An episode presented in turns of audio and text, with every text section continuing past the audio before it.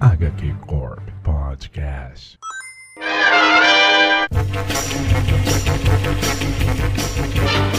Olá, eu sou o Alan e esse é o HQ Corp número 108. E hoje a gente vai embarcar no clima do Batman Day para falar sobre quais foram as últimas histórias do morcego que a gente leu e curtiu. E para esse episódio, a gente vai contar com a participação de uma gurizada incrível que fala de quadrinho e cultura pop nas redes sociais. Hoje, o HQ Corp conta com a presença de Johnny, dos Quadrinhos Diários. E aí, Johnny, tudo bem? E aí, Alan, tudo bem? Por mim, tô bem. Eu sou o Johnny, do Quadrinhos Diários. Não tem outra versão de mim que é impostora. Então vamos prestar atenção, hein, galera? Se aparecer outro Johnny, não é ele. E temos aqui também o amigo Fabiano, lá do Nona Página. E aí, mano Biano, tudo beleza? E aí, Manuel, beleza? Bom dia, boa tarde, boa noite, galera. Isso aí, Biano. Bom dia, boa tarde, boa noite, conforme for a hora. E fechando a equipe desse bate-papo, hoje a gente tem o Everton, que tem a chave da sala e é membro da corporação e fala sobre quadrinhos lá no Everton HQ. Fala aí, Everton, beleza? E aí, pessoal? E Batman é bom, mas ele é superestimado. É tipo Homem-Aranha, então. Aí você mexeu comigo. Mexeu com uma galera incrível agora. Então, se- se não cutucar, não tem graça. Agora vai rolar treta agora. A gente reuniu essa galera aqui pra falar sobre um dos sucessos de venda no mundo dos quadrinhos. Afinal, se tem Batman na capa, vende. Agora, as histórias são boas? Vamos descobrir já já nessa conversa aqui quais foram as últimas histórias do Batman que a galera leu e curtiu. Já já, logo após a vinheta. Ajude o HQ Corp a continuar produzindo esse conteúdo que você gosta. Visite, siga e compartilhe o perfil do HQ Corp nas redes sociais. Agora voltamos com o episódio. Os fãs do mundo geek comemoraram recentemente o Batman Day. O herói da DC é um dos mais famosos do mundo e tem uma data especial para quem acompanha suas aventuras, seja no quadrinho ou seja no cinema. A primeira aparição do Batman aconteceu em Detective Comics número 27, lá em 1939. De lá pra cá, o personagem vem sendo publicado mensalmente e em múltiplas revistas. E desde que a DC Comics passou a manter uma continuidade oficial, muita coisa mudou no mercado editorial e na quantidade de títulos disponíveis para os leitores. Com filmes e séries de heróis aparecendo por todos os lados, muitos esquecem a fonte original, os quadrinhos. Antes de serem grande sucesso de bilheteria, os heróis também foram grande sucesso de venda nas bancas, lojas e livrarias. Mas sem dúvida, atualmente os quadrinhos do Batman são um dos que mais vendem. Hoje, nesse episódio do HQ Corp, vamos conversar e contar quais foram as últimas histórias que lemos e curtimos do Homem Morcego. Você é adorável. Alô? Alô? Adorável. Eu não acredito. Você foi convidado? Eu estou na sua cola, Enigma. Ah, ainda está caçando charadas. E você continua enviando. Acredita mesmo nisso? Como você sabe em que acreditar, Batman? Talvez não esteja fazendo nenhuma charada. Talvez esteja vendo coisas que não existem. Mas talvez sejam charadas de fato. Eu poderia estar criando uma charada nesse momento. Claro que é possível que você esteja paranoico.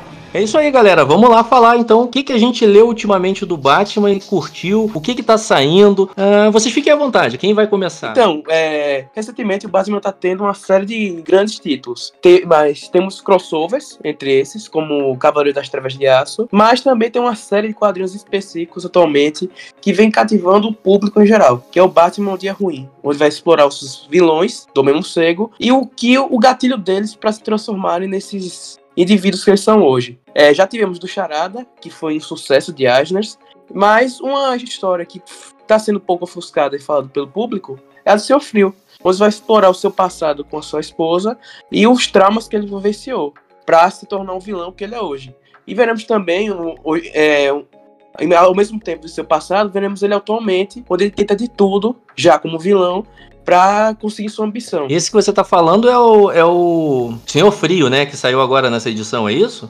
Isso, o Senhor Frio do Bat- Batman One- Bad Day. Me tira uma, dú- me tira uma dúvida, Fabiano. É nessa história aí do, do, do Senhor Frio. Ele tem essa pegada, tipo, o vilão que ganha no final. Porque eu só li a do Charada, eu só eu não li as outras. Mas ele tem essa pegada, tipo, o vilão que ganha no final. Não, na verdade, ele teve um. Ele teve um, um passo que ele conseguiu cumprir, que foi descobrir algo importante que repercutiu pelo mundo todo. Não foi só viver de Gotham. No final da história, ele consegue criar uma tecnologia que consegue preservar por mais tempo em criogenia certas coisas. ele cri- cria essa, é, essa tecnologia para preservar mais o corpo de sua esposa.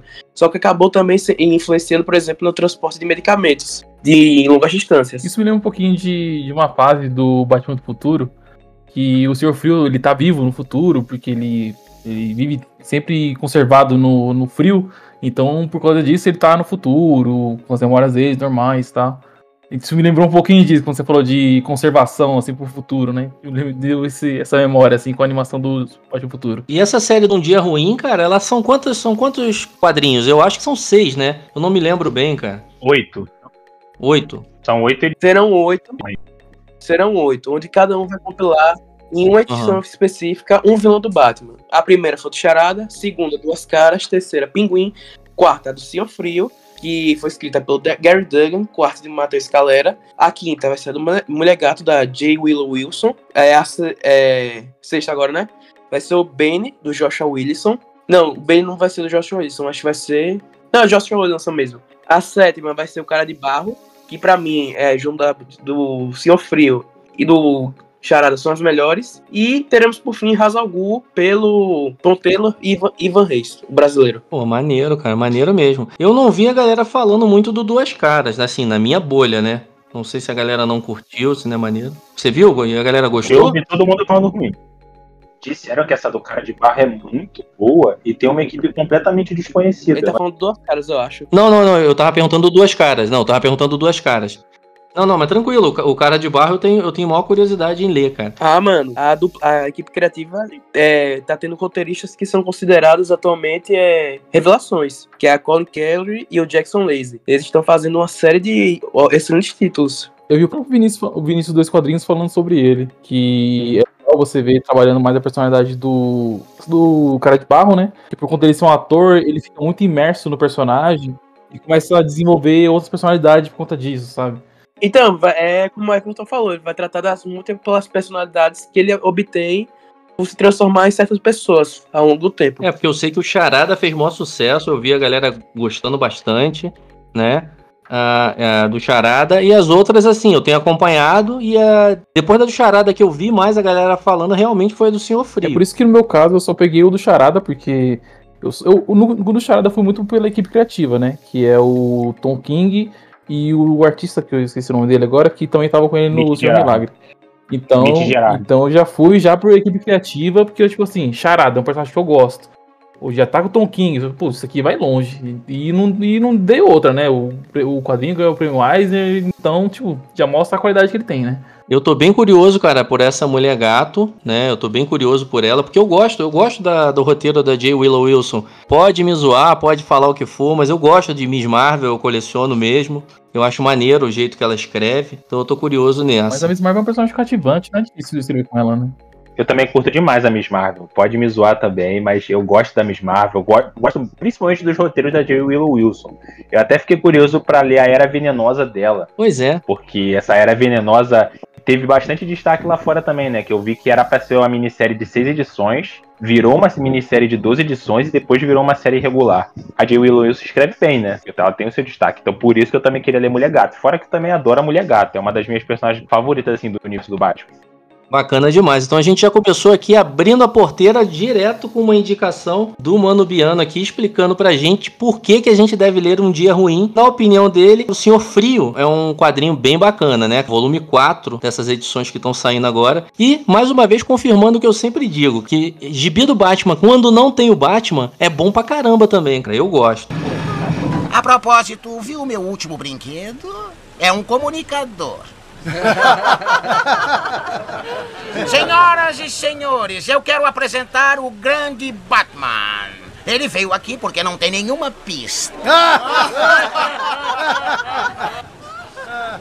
Você pode brincar o quanto quiser, mas nós dois sabemos que eu vou conseguir porque você não resiste. Não pode parar. E eu estarei esperando.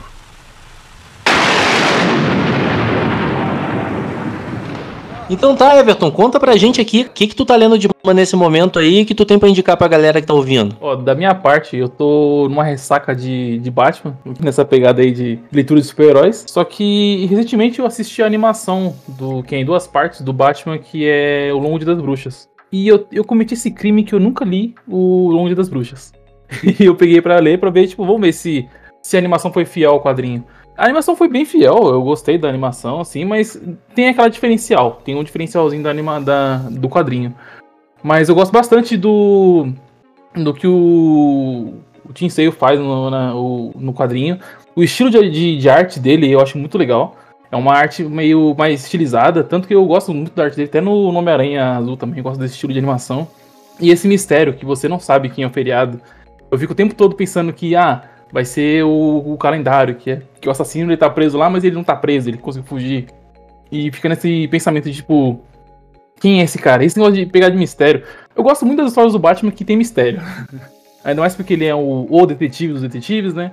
É legal você pegar uma história que, que trabalha esse lado do Batman de investigação. E, e é legal você ver nisso tudo aqui, você não sabe. Você realmente fica chutando e você não sabe quem é esse assassino. E eu cometi esse crime e realmente valeu a pena ver esse quadrinho, porque é muito bom mesmo. Ele, ele, ele não entra no meu top 5 de melhores leitores do Batman, mas eu gostei bastante dessa história. Eu acredito que todo mundo aqui deve ter lido essa história, mas, cara, eu gostei bastante dela. Me surpreendeu porque eu nunca tinha lido ainda. Pô, legal, cara. Demorou a beça pra tu ler, então. Eu acabei relendo ela quando saiu essa edição, o Longo Dia das Bruxas especial. Uma bem curtinha, né? Do Jeff Loeb e do Tim Sale, né? Essa edição curtinha, ela é a mesma história ou é, tipo, uma, uma edição... Uma... Não. Não, cara, é não. Um, é uma história à parte. É uma história à parte, mas se passa no, na cronologia. E ela se passa depois dele? Se passa antes? Passa depois. Pouco depois, porque tem algumas explicações ali que complementam essa história que você leu. Vale bastante a pena, cara. Ela tava bem baratinha, um gibi curtinho, mas eu gostei. Eu achei uma bela homenagem ao Team Sale quando saiu essa edição. Eu não peguei ela na época porque eu não tinha lido o Longo Dia das Bruxas, mas agora que eu li, dá pra pegar pra ler também. O Jeff Loeb não é aquele roteirista que eu amo, assim. Tem histórias dele que eu gosto, mas ele eu acho ele muito superestimado. Até porque o que ele fez no Batman Silêncio é vergonhoso, né? Mas o Tim Sale, a arte dele é muito marcante, né? É um artista que, eles eram uma dupla muito boa nesse, nesse quesito, né? Então, pô, é, foi uma perda muito grande, né? É o, é. o Jeff Lowe ter carta branca, por assim dizer, né? Ele pode ter feito o Batman Silêncio, mas também o que ele fez nesse universo do Longo Dia das Bruxas. E, se eu não me engano, o Homem-Aranha Azul foi dele. Ele pode ter essa, essa, marca escura na vida dele, né? Que é o Batman Silêncio. É que o Longo Dia das Bruxas é considerado uma das melhores do Batman, né? Então, tipo, por isso que tem essa carta branca, né? O cara fez um dos maiores quadrinhos do Batman, né? Então. Não só Batman também, mas como o do Homem-Aranha, né? Que o Homem-Aranha Azul foi ele, se eu não me engano, que fez. E é um quadrinho excelente. Sim, pelos fãs são, é um quadrinho excelente, mas não tem o mesmo impacto que tem o Longo Dia das Bruxas, eu quero dizer, né? É muito bom, mas, mas questão tipo, de público, quem, quem conhece mais o Longo Dia das Bruxas ou o Menino Azul? Entendeu? Quer dizer? O Guarda das Bruxas, que é, é chovendo molhado falar essa obra mesmo. Então. Que é uma obra espetacular. É por isso que eu falo que eu cometi esse crime de só agora ter lido esse quadrinho. Ah, mas pensa pelo lado bom, né, cara? Agora que tu conheceu a história, enquanto todo mundo já leu, já releu, tu se impactou agora. Mas tenta correr atrás dessa edição, cara, que eu te falei. Tu vai gostar. Tem uns easter eggzinhos, tem algumas explicações ali.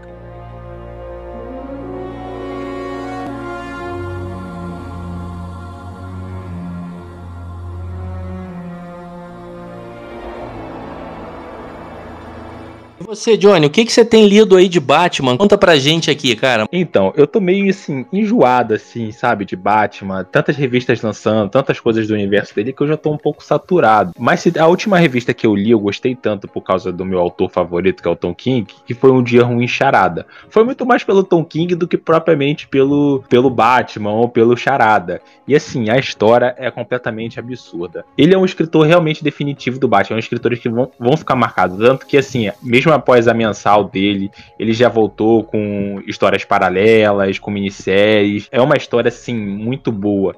E o Mitch Gerardes, ele, eles são, assim, uma dupla também, assim, definitiva, porque eles conseguem, assim, é, captar bem um que o outro quer dizer e todos aqueles quadros causam aquele suspense e toda essa questão do charada ser um serial killer, mas ele não ter um motivo do porquê para aquilo é excelente. Eu vi que teve gente que já criticou essa questão, mas eu achei essa questão que é a cereja do bolo. O Charada queria causar por causar. E o Tom King consegue explorar bem essa, essas questões assim filosóficas assim do charada, essa questão psicológica. E a arte do Mitch Gerads casa assim perfeitamente. É, foi uma história assim que eu não esperava tanto. Eu confesso para você que eu não esperava tanto. Foi aquela coisa que eu fui na banca, eu peguei, Peguei assim por pegar, porque eu passei lá na banca, troquei a ideia. Mas, olha, eu gostei muito. Realmente foi uma história assim que, que mexeu bastante comigo. Me deu vontade de ter as outras, mas chega, chega. Talvez eu leia algumas outras do Dia Ruim, mas essa especificamente, essa vai ter um espaço guardado na, na minha coleção. Um dos motivos que me chamou a atenção nessa história do, do Charada é porque o Tom King já trabalhou com, com o Charada muito bem na, no, no canônico dele na época que estava trabalhando só com Batman, que é no Guerra de Piadas e Charadas que ele trabalha muito bem o charada ali. Tanto que eu vejo que ele já tem um negócio tipo charada humilha o Batman. E tem até uma parte que o charada fala assim: Eu nunca quis brincar com você. Porque você não tem graça. Tipo, você eu poder derrotar quando eu quisesse. E ele e, e a treta entre ele e o Coringa mesmo. O Batman ele é só coadjuvante ali, tá só ali no meio da treta dos dois. E desde então, você sabe, eu já vejo que tipo, o Charada tem muito potencial para ser um, um vilão muito forte, entendeu? E é legal você ver o quanto ele trabalha isso no, no Charada. E, não é só mostrar que ele é um cara, um vilão à altura do Batman. É legal mostrar o, o que fez ele se tornar isso, sabe? Os traumas de infância, é, a, a, a, criação conturbada dele, o Batman perdidinho tentando descobrir o que ele, tá, o que ele tá planejando e o Batman não sabe como resolver. Isso, nossa, é, a forma de contar a história do Tom King, eu, eu gosto demais dessa história. E eu tava numa época que eu não tava lendo muita coisa de, de Batman e isso me pegou com um, foi um alívio, sabe? Foi muito bom ver essa história. Legal mesmo desse dia ruim é as histórias mesmo, né? Que vai explorar personagens que não tem tanto foco atualmente. Porque atualmente você vê mais o quê? O Coringa ou o vilão novo. Foi a estipulação do James Tynion para isso, né? No máximo, espantalho. Mas assim, você tá vendo vilões antigos que você às vezes não via mais atualmente, né? Pô, o cara de barro você, você só viu a última vez, por exemplo, na fase do James Tynion, na Detective Comics, você viu o Senhor Frio aonde? No, no especial da vida, mas você vê muito mais desses vilões é, nessas histórias agora que eles estão ganhando foco, né? Que são vilões marcantes, quer queira, quer não. Bom, o bacana é isso, né, cara? Você lê agora o Charada, mais pra frente compra outra, não tem pressa de complementar a história, porque a história já se encerrou aí, né? Exatamente. Como não como eu não sou lombadeiro, eu fico tranquilo. Posso pegar só essa e tá tudo bem. Faz uma caixa bonita, um box bonito e bota tudo dentro, tudo misturado, igual que eu faço. Eu só faço box de coleção rara, mas dentro ali tem um monte de coisa, cebolinha, um monte de coisa que eu gosto. Então, foi bem legal a construção do Charada nessa história, né? Foi botando ele em parede com o Coringa, né? Que foi botado, foi imposto. Opa, deixa eu botar aí no argumento rapidinho. Então, é, vendo assim, é, a construção charada todo foi construído como fosse um párea do Batman, ou até sendo superior, né? Que você vê, por exemplo, que ele tem uma parte da história que ele disse que vai, ia na mansão N e pegava um centavo, e ele não percebia, ele via todo mundo lá, e ninguém percebia ele, ele, vi, é, ele virava um fantasma lá. E ele poderia literalmente fazer o que quiser na hora que ele quiser. É, só não fez porque é, era divertido para ele aquilo. E o maneiro foi a cara do Batman a cara do Batman, depois que ele sabe, depois que ele entende todo o plano do Charada, para mim é melhor, cara. É, realmente me lembrou muito desse run mesmo da Guerra das Piadas e Charada, que eu não gosto desse arco, mas eu reconheço que o, que o Charada foi muito, muito bem trabalhado. É, lembrou bastante o próprio Charada do, do, último filme, né, do Robert Pattinson aí, pelo que vocês estão contando. E outra coisa, cara, que é um personagem que dá para tu fazer tipo uns jogos mortais com ele, e cabe muito bem, né, cara? Porque o Charada pode montar esse tipo de coisa. Né? Então tem bastante caminho para explorar aí. Eu não li ainda, cara. Tô adorando ver vocês falando aí. Porque eu vou pegar aos poucos, igual que o Johnny falou. Vou pegando uma por uma. E essa aí vai ser a primeira. Agora fiquei interessado numa história do, Bat, do Charada Pique Jogos Mortais, hein? Seria interessante. Hein? Colocando a Bat-Família no meio? Então, já pensou, cara? Que bacana que dá para fazer, né? E o Batman desesperado para desmontar o equipamento. Vai ficar legal. Já vamos pensando aí. A gente escreve e manda lá pro, o Tom King. Isso, vai sair um, sai pelo Bat Label, quer dizer Black Label.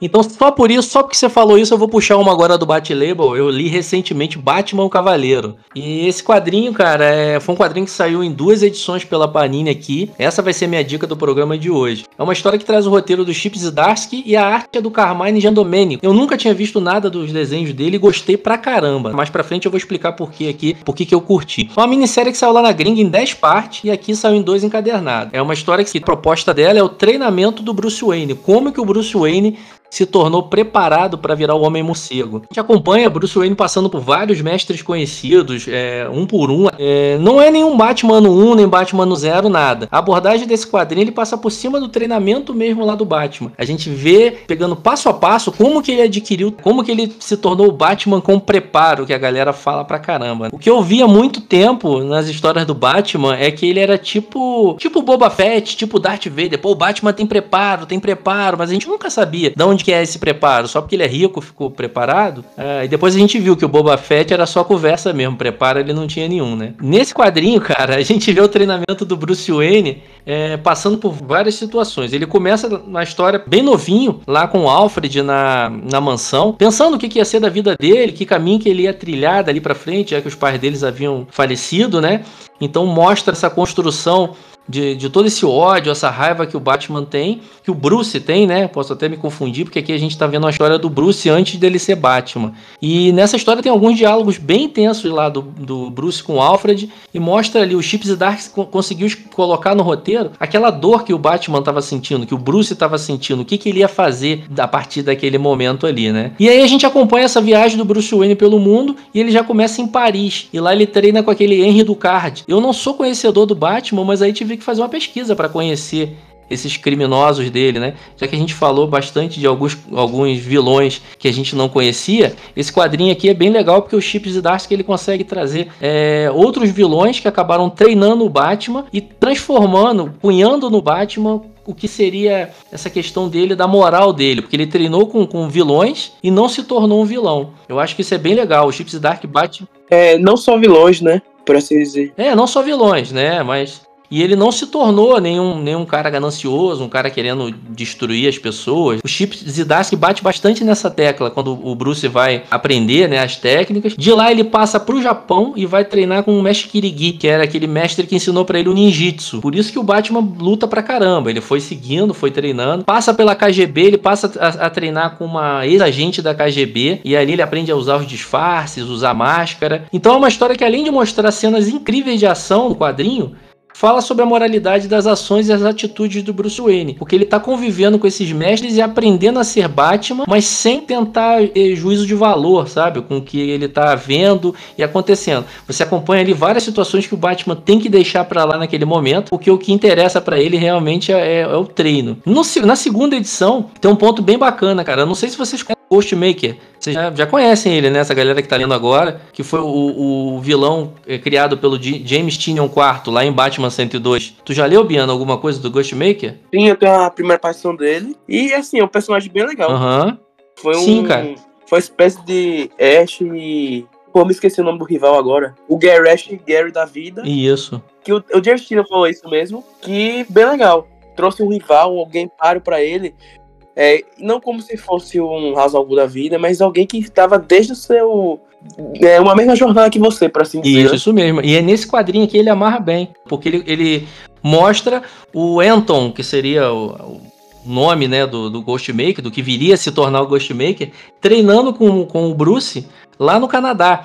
E eles começam a treinar, cara, pô, uma cena bem legal, mas eles começam a treinar tiro, treinar pontaria, né? E ali fica bem construído, cara, o ódio que o Batman tem por armas, mas mostra que mesmo assim ele odiando a arma, se precisar, ele é capaz de usar perfeitamente. Por isso que aquele Batman deu tiro pra caralho lá no, no Zack Snyder lá. Ele sabe atirar, entendeu? Ele não usa por conta da, da promessa que ele fez, mas ele sabe atirar e ele aprende a atirar junto com o Anton lá no Canadá. Nesse quadrinho mostra essa história e é bem legal. Depois a gente passa por uma parte bem mágica da, da história, que é quando o Bruce vai treinar com Zatara, e lá ele acaba conhecendo a Zatanna. Né? Então a gente não está muito acostumado a ver história do Batman que envolve magia, essas coisas do sobrenatural. Mas nessa parte da história é bem legal porque o, Bruce acaba pegando um livro que dá a possibilidade para ele de conversar com os mortos. E mais uma vez a gente viu a formação de caráter do, do Bruce, né? Ele fica bem tentado a, a conversar com o pai, com a mãe, através desse, desse livro e consegue dominar essa vontade. Eu fiquei pensando tipo uma coisa tipo Dark Hold, assim, da Feiticeira Escarlate. Se ele fizesse esse contato, alguma merda bem grande ia poder acontecer, né? Então é um quadrinho, cara, que ele conta bastante do treinamento do Batman. São duas edições bem bacanas. E no final, claro que ele termina treinando com o Hazal Ghul. Ele vai até o Hazal Ghul e lá ele, ele começa o treinamento. E, e, o que é legal é que você vê o Bruce treinando e não concordando com as intenções do Hazal Ghul de dominar o mundo. É, tem uma partezinha na história que é bem legal que o Hazal Ghul começa a questionar por que, que ele tem toda essa, essa vontade, não usa para poder dominar o mundo. Ele fala, ó, oh, cara, eu sou filho de um médico e médicos salvam vidas. Por isso que eu nunca vou, você vai me ver tirando vida. Eu sou o Batman, eu tô aqui para salvar vidas. Outra parte bem bacana que tem nesse quadrinho é que o Bruce Wayne cita que ele teve treinamento no Rio de Janeiro. Isso acaba colocando o Brasil entre um dos locais onde ele treinou. Ele só não conta aquela história, né, cara, que o Batman veio no Brasil e foi roubado pelos trombadinhas. Vocês já viram essa? É bem legal, mano. Porque você desenvolveu essa história que você falou é bem legal. Então, ele não conta, mas ele, ele mostra que o, que, que o Batman teve aqui no Brasil. Então, é um quadrinho, Batman Cavaleiro, são duas edições, vale bastante a pena pegar se você conseguir encontrar em promoção por aí, que mostra essa boa construção do treinamento do Batman, como que ele montou esses códigos morais é, e essa jornada de treinamento dele, como que ele se tornou esse Batman com preparo.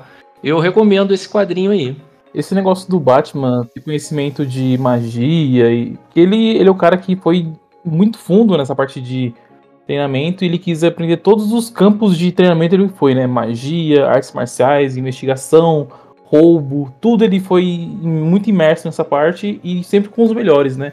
E isso é legal pro Batman, que essa base que dá pro personagem de treinamento também ajuda na parte de criação de roteiro também. Porque você colocando o Batman aprendendo magia, você abre leque pro Batman uma história com magia. Uma história de roubo. Você abre leque, muitos leques pro Batman. Por isso que o Batman é um personagem tão versátil, né? por causa do treinamento dele, que você coloca ele em qualquer lugar. O Batman encaixa em qualquer canto de história, ele tá lá. Isso mesmo, aí tu consegue criar várias histórias. E principalmente essa questão do último treinamento dele do Hazal Ghul. O Tom King já tinha é, flertado com isso, né, de colocar o Batman treinando com o Hazal Ghul, e acabou trazendo, né, cara, aquela questão que o Nolan colocou nos filmes, e entrou de vez na cronologia do Batman. Agora o Batman treinou mesmo com o Hazal Ghul, que não é o Liam Neeson. O que eu gostei, assim, de, de, saber dessa história é porque ela dá, assim, um contexto para o ano 1. Porque quando você tá lendo Batman 1, você lê, assim, o Bruce chegando, tal, ele tem todo um preparo, toda essa coisa, ele sabe lutar, ele sabe artes marciais, aí tem aquele encontro com o morcego, mas você não vê de onde que surgiu isso. Porque tem a morte dos dele, a morte dos pais dele, perdão, e aí, ok, vida que segue. Mas a partir do momento. E esses anos todos, como que ele ficou? O que ele estudou? É, é interessante, porque simplesmente te jogam um preparo e tá bom, vida que segue. Mas como que surgiu? Eu acho interessante esses contextos, porque você entende é, o personagem. Não é simplesmente uma coisa jogada e gratuita, como muitas vezes é com o Batman. Então, bem legal isso, pô, falar, trazer essa história, porque é uma história que tá literalmente enraizada no Batman, né? Que você vai ver as origens dele e uma coisa legal que o Chips Darcy faz é trazer coisas pé no chão. Não em jeito irônico, como ele tá trazendo na, série do Batman atual, mas ele, tá, ele soube trazer é, diversas camadas para esse treinamento do Homem Morcego, que a gente sabia de partes dele, só que não especificamente o, o todo, né? Mas aí vem Chips de Darcy que amarrou isso tudo direitinho, onde se encaixa o Ghostmaker nisso, é, os outros mestres que ele tiveram, e com isso mostra que o homem ele tem preparo para tudo, né? Para qualquer situação ele é versátil. E, e esse, essa história é canônica? Ela é, cara. Ela é canônica, é. Tanto que ela amarra bastante essa questão do, do Ghostmaker, né? Dá, dá um sentido maior para a criação do Ghostmaker. Complementa o que o James Tynion havia colocado lá. Ficou até bem legal que agora você entende que o Ghostmaker é um psicopata e usa a psicopatia dele para o bem. Então ele é tipo um antagonista do Batman, ele quer fazer o bem, só que diferente do Batman, ele não tá nem aí para matar, ele mata. Nunca comece pela cabeça, a vítima fica tonta, não pode sentir o Viu? Você me queria. Eu estou aqui. Eu queria ver o que você faria. E olha, não me decepcionou. Deixou cinco pessoas morrerem. Depois, deixou Dent tomar o seu lugar. Até para alguém como eu é frieza. Cadê o Harvey? Os idiotas da máfia querem você morto para ter a situação de volta ao que era. Mas eu sei a verdade. Não tem volta. Você mudou tudo. Para sempre. Então por que quer me matar? Eu não quero matar você. O que eu faria sem você? Voltaria a roubar mafiosos? Não, não. Não. Não, eu. Eu preciso de você. Você é um rato que mata por dinheiro. Não fale como um tira. Você não é. Nem se quisesse ser. Então, galera, nessa primeira parte aqui a gente bateu o papo e conversou, cada um contou a história que tá lendo do Batman ultimamente, a história que mais gostou. E agora eu quero saber, Everton, conta pra mim, conta uma história que você leu do Batman e não valeu a pena. Ah, essa tá fácil pra caramba pra mim. Recentemente é, eu li os Três Coringas. Os Três Coringas é. Eu, tem muita gente massacrando essa história aí. Eu fui muito pela equipe criativa, que é o Geoff Jones e o, o Jason Fabok, que eu gosto pra caramba do Jason Fabok. E o, John, o Geoff Jones também, eu gosto muito dele. E o Seis Coringa é uma história que sempre foi muito esperada, né? Desde quando saiu o DC Renascimento, com aquele anúncio, tipo, ah, existem três Coringas. Foi muito hype em cima disso, né? Aí acabou, e isso foi adiando, adiando, acabou que saindo uma história que nem é mais canônica essa história aí. E quando saiu, a história começou interessante, dos três Coringas ali. Ele só tem um, uma parte dela que me incomoda demais na trama que é a forma que é trabalhada a Bárbara Gordon. É, eu não gosto de quando pega ela e trabalha só como par romântico, sabe? Aquela mulher que tá ali só pra suprir o, a carência de algum personagem. E nessa história eles já, já metem ela com um par romântico com o Jason Todd. Que, tipo, nunca teve isso, mas só porque ele tá ali num tal Dick, coloca ele, ah, põe ela com o par romântico dele aí, porque, sei lá, por que colocar isso aí. E, e a história em si também não é muito lá demais. É, foi muito hype em cima de uma história dos Três Coringas, e quando descobre, tipo, é, tá bom, é isso aí. Foi esperando muito e não vale a pena, porque é uma história totalmente tão mediana. E essa, essa parte da, da Bárbara Gordon coloca a história lá embaixo, porque isso estraga demais a trama. Parece que tô lendo um quadrinho dos anos 90, sabe? Vou pegar uma personagem feminina e trabalhar dessa forma. Isso é uma coisa que me incomodou demais. Eu tava lendo eu fiquei com raiva. É difícil eu ler um quadrinho e ficar com raiva. E esse foi um dos momentos que me deixou nervoso, porque porque me incomoda, tipo, pô, dias de hoje, Geoff Jones fazer algo desse tipo, porra. Deu época para isso, né? Cara, quando eu li ela, eu fui com a expectativa no alto. Só que aí depois foi me desanimando, foi parecendo tão qualquer coisa, sabe? Sabe aquele gibi que você lê de qualquer jeito, você já lê no automático? Cara, foi, foi assim, foi frustrante. Não vou mentir que eu não gostei, eu até gostei mas poderia ser mais, ainda mais que o Jeff Jones prometeu uma coisa lá no início do Renascimento e depois ele atrasa completamente. Cara, acho que o, o atraso foi o mais frustrante. Eu, eu não sei o que o Jeff Jones está fazendo, que ele atrasou o Três Coringa, ele atrasou isso com o relógio final, ele atrasou também. Eu não sei o que, que ele tá tão com a agenda lotada que ele não tá conseguindo entregar mais materiais, sabe? Porque ele não tá mais como na parte de diretoria da DC, não tá mais nessa parte. Por que, que ele atrasa tanto, né? Então, eu acho. Na época ele tava? Na época ele tava. Na época ele tava na diretoria da DC. Uhum, na época ele tava na diretoria da DC. Aí houve aquelas polêmicas lá do Liga da Justiça. Aí parece que depois ele foi convidado a se retirar ou algo do tipo. Aí agora você vê que ele tá entregando os quadrinhos a, os quadrinhos em dia, escrevendo, voltou pra Sociedade da Justiça. Tem que ganhar dinheiro, né? Pura verdade, cara. Eu também fico sempre com o pé atrás, assim, quando a gente vai pra uma história dessas, assim, que tá com hype excessivo, né? Eu fui na, na, Eu lembro que quando eu fui ler essa minissérie, eu fui com expectativa lá embaixo. Isso me ajudou, porque no final eu senti uma coisa contigo. Bom, mano, é bem difícil falar de Três Coringas, né? Foi uma história que foi cogitada para ser uma grande revolução, né? Mas acabou sendo é, pegando os conceitos da piada mortal e distorcendo ele, transformando e jogando no lixo às vezes. É isso que dá. O Geoff Jones tenta ser grandioso, mas às vezes é bom ele ter um pé no chão, porque senão pode ter é, a faca dois gumes que foi três coringas, que foi algo muito hypado, muito comprado, mas foi muito ruim ao mesmo tempo altamente criticado de maneira negativa. É isso aí. E você, mano, Johnny, o que que você traz pra gente como uma das piores histórias do Batman que tu tenha lido recentemente, ou no início da sua vida, ou quando você era bebê, ou a qualquer momento? Conta pra gente. Alan, eu vou falar de uma história que, olha, acho que você vai pular de alegria, que foi Batman Spawn, a do ano passado. Gente, mentira, mentira que você vai me dar esse presente no programa.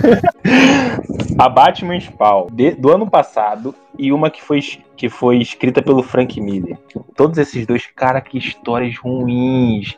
Eu acredito ainda que a do Batman Spawn, que saiu na coleção clássica aqui no Brasil, pela Panini, a Batman Spawn que o Frank Miller escreveu, aquela história ela é horrorosa. É um Batman completamente assim, arrogante, repleto de frases de efeito. Parece que o Frank Miller estava escrevendo. Eu não sei o que, que o Frank Miller tinha tomado nesse dia. Mas o Batman falava tanta frase de efeito. Teve uma hora que o Spawn dá até uma chamadinha nele. E assim, é completamente. Ah, não, ok. Não, é. Quem chama a atenção dele é o Alfred. Tem uma hora que o Alfred chega, poxa, você não é o Batman, que você pode ser o, o, o Bruce Wayne. Não, eu sempre sou o Batman, com a máscara eu me sinto melhor. Putz, grila. Gente, aquilo, aquilo foi horroroso, aquilo foi de uma diarreia mental. Deus, eu não consigo descrever o quanto foi ruim.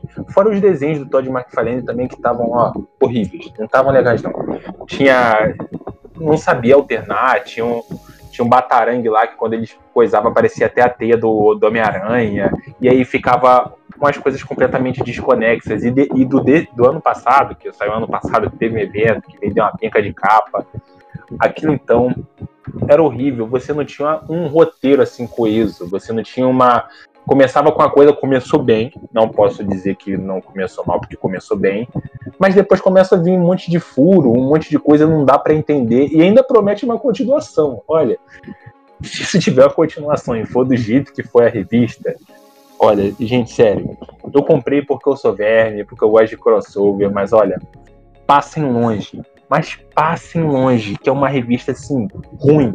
E ruim que dói. E eu nem precisei falar nada, veio de graça.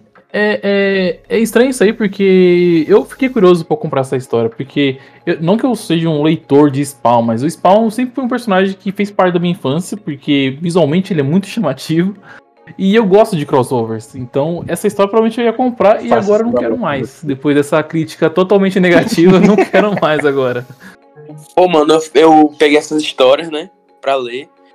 Fui dar uma chance, mas foi muito sofrido, velho. Eu não conseguia terminar de ler aquela Batman mesmo. É, sem condi- condições, a 2022, eu acho. O crossover 2022. Mano, não tem, ele é tudo ideia jogada, tudo conceito jogado, muito desorganizado. Tem que ser um, o Batman com Spawn, né? Então, mano, pra você ver, mano, é foi muito jogado do nada essa história, né? Foi vendida como sendo um, um crossover épico, como sempre vendem. Só que não conseguiram organizar as ideias direito e ainda por cima jogam gancho pra continuação. Uma história que não se fecha, não vai a lugar nenhum e desconexa. As histórias antigas ainda vale até pra conhecer, mas a atual é dispensável de todos os níveis. Pois é.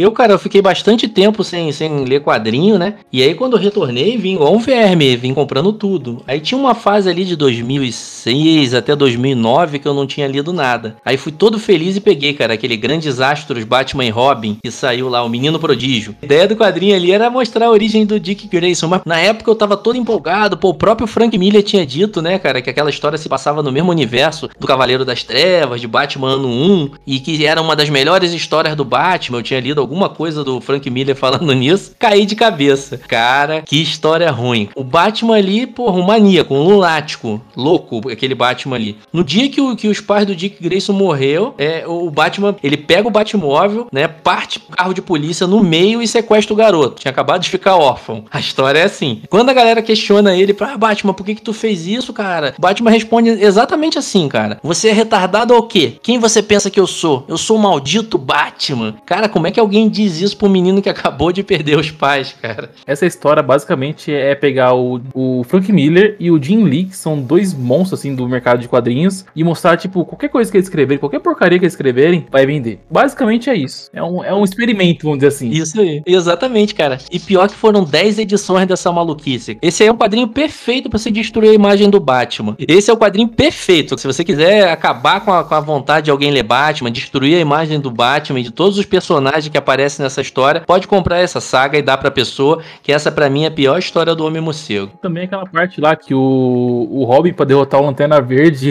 ele, ele pinta o quarto de amarelo. Tu viu, né, cara? Tu viu que, que loucura, né? Mas Parece que a gente tá assistindo. é muito... Parece que a gente tá assistindo Liga da Justiça, aquele desenho antigo que passava na Globo. Mas, mas eu, eu também gosto de ler as coisas pra falar mal também. Eu tenho essa, essa neura de, de- Eu sei que vai ser ruim, mas eu vou ler só pra falar mal, sabe? Vai lá, vai lá, o dinheiro é teu, vai lá, você vai adorar.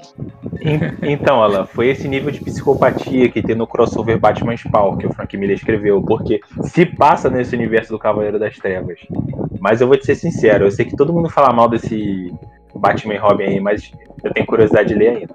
Tá vendo, cara? Porque que lá no início do programa eu falei sobre que Batman vende? Até quando a coisa é ruim, a galera quer ler Batman, cara. Pra eles, você é só um louco. Que nem eu. Precisam de você agora. Quando não for útil, vão expulsar você.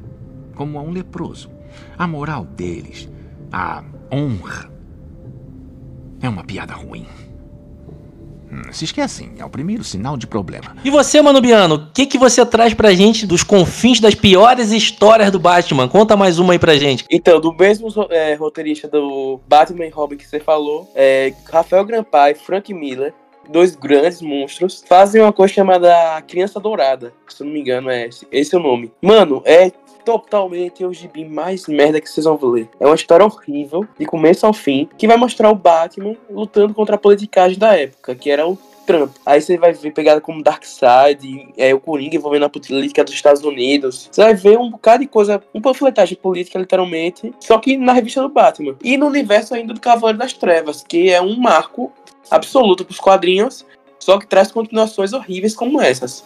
Aí você vai ver o Rafael Grampar também, um brasileiro que tem um mérito muito grande, que até título ganhou pra escrever. O cara é um monstro, só que até nessa edição, velho, o cara sofreu pra desenhar isso, porque não tem cabimento uma história dessa ser lançada. Porque é pura panfletagem política e, e dinheiro no mato.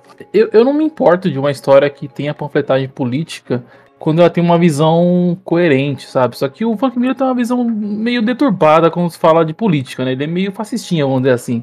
E, pô, pro Gabriel Grampar, tipo, tá no nome junto com o Frank Miller, independente se a história é boa ou ruim, tá com o Frank Miller, pra ele é muito bom, que é uma pessoa que tá, tá desemplacando assim lá fora. Então, pra ele, independente, ainda é bom pra ele. O Everton, nessa história, ele parece que ele faz uma. Na verdade, ele faz uma crítica pro Trump. É uma crítica, ao, ao governo, a todo o contexto lá da época e tal. Mas a história é uma história bem, bem, bem ruim mesmo. Pra mim, funciona como morte book. Se você quiser, ah, quero ver alguma coisa do Rafael Grampar. Pelo menos a, arte, pra mim, tá muito boa. Tanto que ela tá- tem aqui também na coleção. Eu comprei na época, quis ler. Só que a história é bem difícil. Os balões e, e só curte a arte, Isso, né? bem melhor. Esquece os balões, por favor. Esquece todo o roteiro do Frank Miller, pelo amor de Deus. E pra mim o pior é que assim, envolve Darkseid no meio e tipo, que raios Darkseid veio se envolver em esquema político? Como assim? O Darkseid tá preocupado com a prefeitura de Gotham. Não faz nenhum sentido. Darkseid fazendo boca de urna. Não faz sentido. É, pode ser, mas também, mano, mas essa história é, é inacreditável de ruim. Como foram possível liberar isso, né? Só porque o Frank Miller escreveu, escreveu histórias boas, que ele pode ter direito de lançar umas histórias como essa, né? Que é puramente perturba... É, que é puramente uma perturbação da cabeça dele, velho. Essas histórias políticas dele. Se tiver luta, ainda vale a pena, mas de resto, mano, é principalmente é o artbook, como, fala- como o Johnny falou, do Rafael Grampar. Mas de resto, mano, é tenebroso. As ideias do Miller são bem desconexas, são bem qualquer coisa.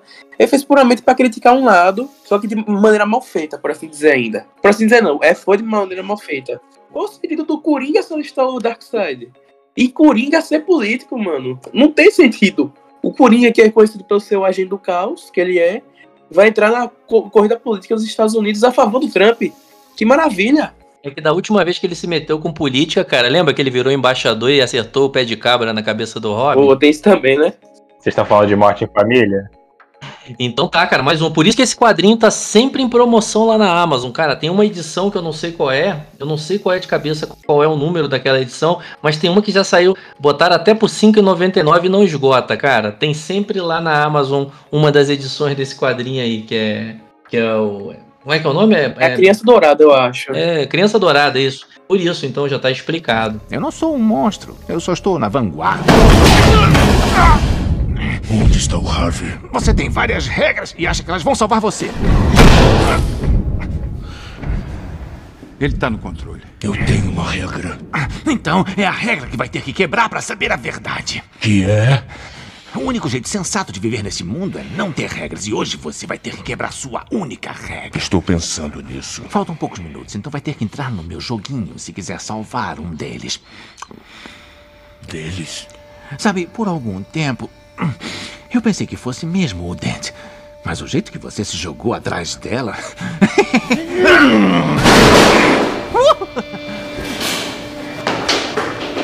Ficou nervosinho?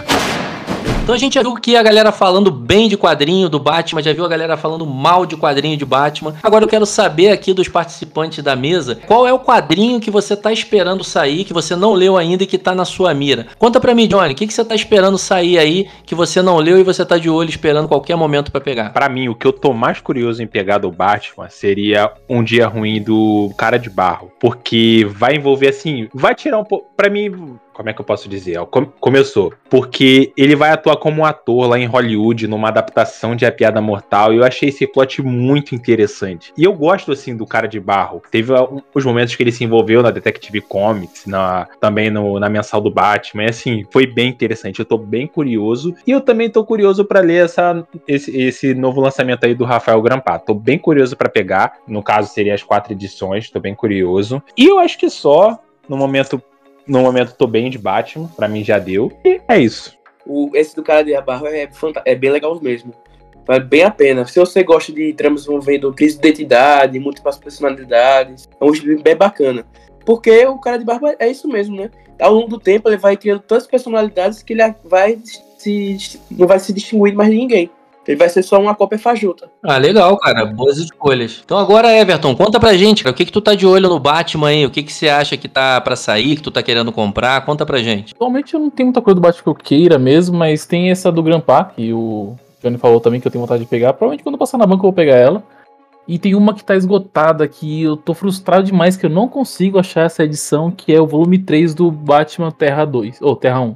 Que é uma história que eu gosto, eu gosto muito do universo Terra 1, do Batman, no caso, né? Que os outros já acham mais mediano. Mas do Batman eu gosto demais. do- é uma das histórias que eu mais gosto do Batman, é o Terra 1, porque eu acho que a visão do Batman totalmente realista que tem nesse universo é muito bem contada. E é do Geoff Jones, né? Geoff Jones e, e o Gary Frank. Isso é uma dupla que eu gosto bastante também. E eu, eu quero pegar a terceira edição, não quero pegar o ônibus que vão lançar. Eu quero tipo, manter minha coleção de ter as edições separadas, né? Mas, mas não pela lombada assim, é porque eu quero mesmo. É que ele esgotou. É porque, é porque esgotou, ele vai lançar um, um compilado, porque o pessoal gosta de quadrinho robusto, com lombada grande, pra poder ficar na, na estante, né? Porque vende mais caro, faz uma tiragem menor, Isso. e assim é mais fácil pra vender. É, ainda pega a galera que não completou e ah, na ideia de, de trocar. Compra essa edição nova e tenta vender a antiga. Exatamente. Eu tenho um amigo meu que tinha as edições separadas do Authority e pegou o ônibus, por exemplo. Então, voltando a falar sobre o Batman, é, essa história do Terra 1 eu gosto bastante, porque ele tem uma visão totalmente realista do Batman.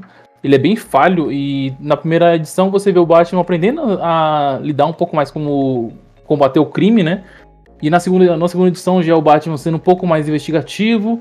E nessa terceira, eu, com- como eu não consegui ler ainda, eu tô doido pra ler ela. E se alguém tiver algum lugar vendendo aí, me fala, por porque eu quero ter essa edição. É, vale muito a pena. É, esse universo, é, pra, mim, pra mim, vale ouro. né? Eu gosto demais dela. Vou anotar aqui e vou ficar de olho na Shopee por aí. Como eu da Panini lançar assim, por assim dizer, né? Era mais fácil terem relançado a, a edição 3 do que lançar, lançar esse compilado, né? Ever, não vou mentir pra você não. Já li a terceira edição e eu gostei. Terminou bem. Você vai gostar, tenho certeza. Tem umas reviravoltas vir ali. um spoiler. Vou falar nada não, vou falar nada não. Vou segurar. Tá bom. Liano, o que, que você vai comprar o próximo Batman e vai mostrar pra gente lá no nona página? Então, mano, eu tô acompanhando a mensal, né? Não, mas não vou considerar como sendo algo que eu tô esperando muito, que eu já leio. Mas assim, eu tô querendo muito pegar, a, fechar a coleção Cavaleiro Branco. Eu, eu falta a Maltão e o mais recente, né? Eu já li todos, mas são histórias excelentes. Mas eu quero ter, por assim, pra, porque um, são histórias interessantes pra você reler e ler, porque traz uma nova perspectiva pro meu morcego. É, além desse, dessas, desses dois volumes de Cavaleiro Branco, eu quero é a Vitória Sombria, né? A continuação de O Longo Dia das Bruxas, que dizem que é um Longo Dia das Bruxas, só que ainda melhor que, do que o, o já é o original. O original pra mim já é excelente, então tô com altas expectativas pra essa. E no máximo o do Grampar e o Cara de Barro também, do Dia Ruim. Beleza, cara. Eu combinei que ia conversar com vocês e tava com a ideia de pegar só o Batman Águla de Gotham, que é essa do Grampar, né? Só tava na dúvida se eu ia pegar em quatro edições, igual que eu fiz com o Batman Impostor, ou se eu espero sair o encadernado naquela promoção marota. O problema do encadernado é que demora, né, cara? E todo mundo lê, aí você fica por fora da conversa. É bem capaz de eu pegar as quatro edições mesmo, pra poder acompanhar. E agora, cara, depois de todas essas dicas aí, eu vou atrás do Charada e Cara de Barro pra começar a montar essa coleção, mas com calma. Medo é uma ferramenta. Quando essa luz está no céu, não é só um chamado. É um aviso.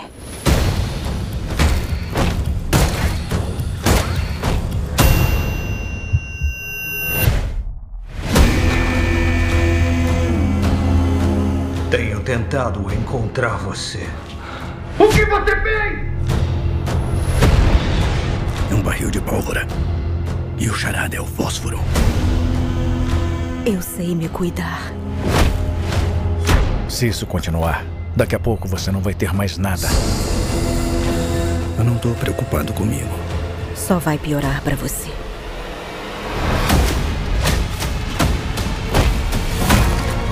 Vai com calma, coisa fofa.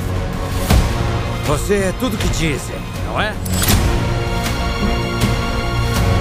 A gente não é muito diferente. Quem é você de verdade?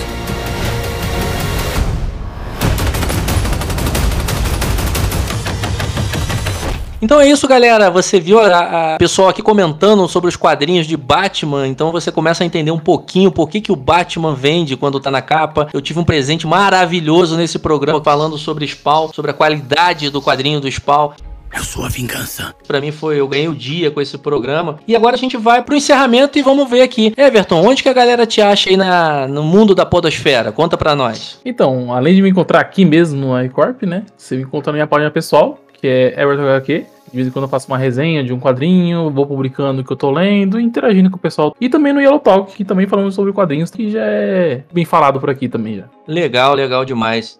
E Johnny, fala pra gente aqui, cara. Conta um pouquinho do Quadrinhos Diários e conta aí pro pessoal onde que a galera te encontra. Então, vocês conseguem me encontrar pelo Instagram, onde de vez em quando eu tô fazendo resenha, de vez em quando não, todo dia tem algum post falando de resenha, indicando alguma coisa, trocando uma ideia com a galera, é, fazendo alguns vídeos assim, tentando algumas coisas. Também me encontra no TikTok, quadrinhos diários, a mesma coisa. E também me encontra em algumas colunas lá no Yellow Talk, onde eu escrevo lá pelo site e vocês podem me ver escrevendo assim, para além dos limites do Instagram, onde eu escrevo mais à vontade e tudo mais. Poxa, muito legal. E você, Mano Biano, dá o seu recado aí, onde que a galera te encontra? Então, vocês podem me encontrar na nona página, falando lá diariamente sobre quadrinhos e mangás. Vocês podem me encontrar também no Yellow Talk, em algumas colunas de falando sobre quadrinhos. E só. E agora, pelo convite do Alan, pelo HQ Corp, nesse novo, nesse programinha aqui. Valeu. Pô, bacana demais, cara. Vai- a gente vai repetir mais vezes isso. Então, vocês que ouviram aí, cara, vai estar aqui na descrição, tá? O perfil de todo mundo. Aproveita pra seguir, pra conhecer, pra acompanhar as indicações dessa galera bacana que tá falando de quadrinhos aí por todas as internets. Eu sou o Alan, pra quem curtiu essa boa conversa aqui, eu também falo sobre quadrinhos lá no HQ Page, que tem perfil no Twitter e Instagram, onde você pode encontrar indicação diária de quadrinho que eu leio e gosto e compartilho com a galera. Se você curtiu, dá aquele joinha aí, faz a gente crescer aqui no Spotify para que a gente possa alcançar mais e mais pessoas. Valeu, galera. Vamos dar tchau todo mundo junto. Valeu. Valeu. Até mais. Até. Valeu. Valeu. Tchau. Valeu. Tchau.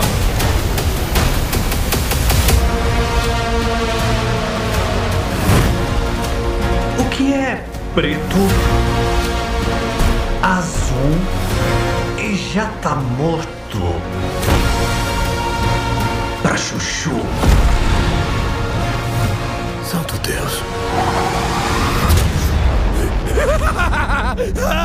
Peguei você! Peguei você!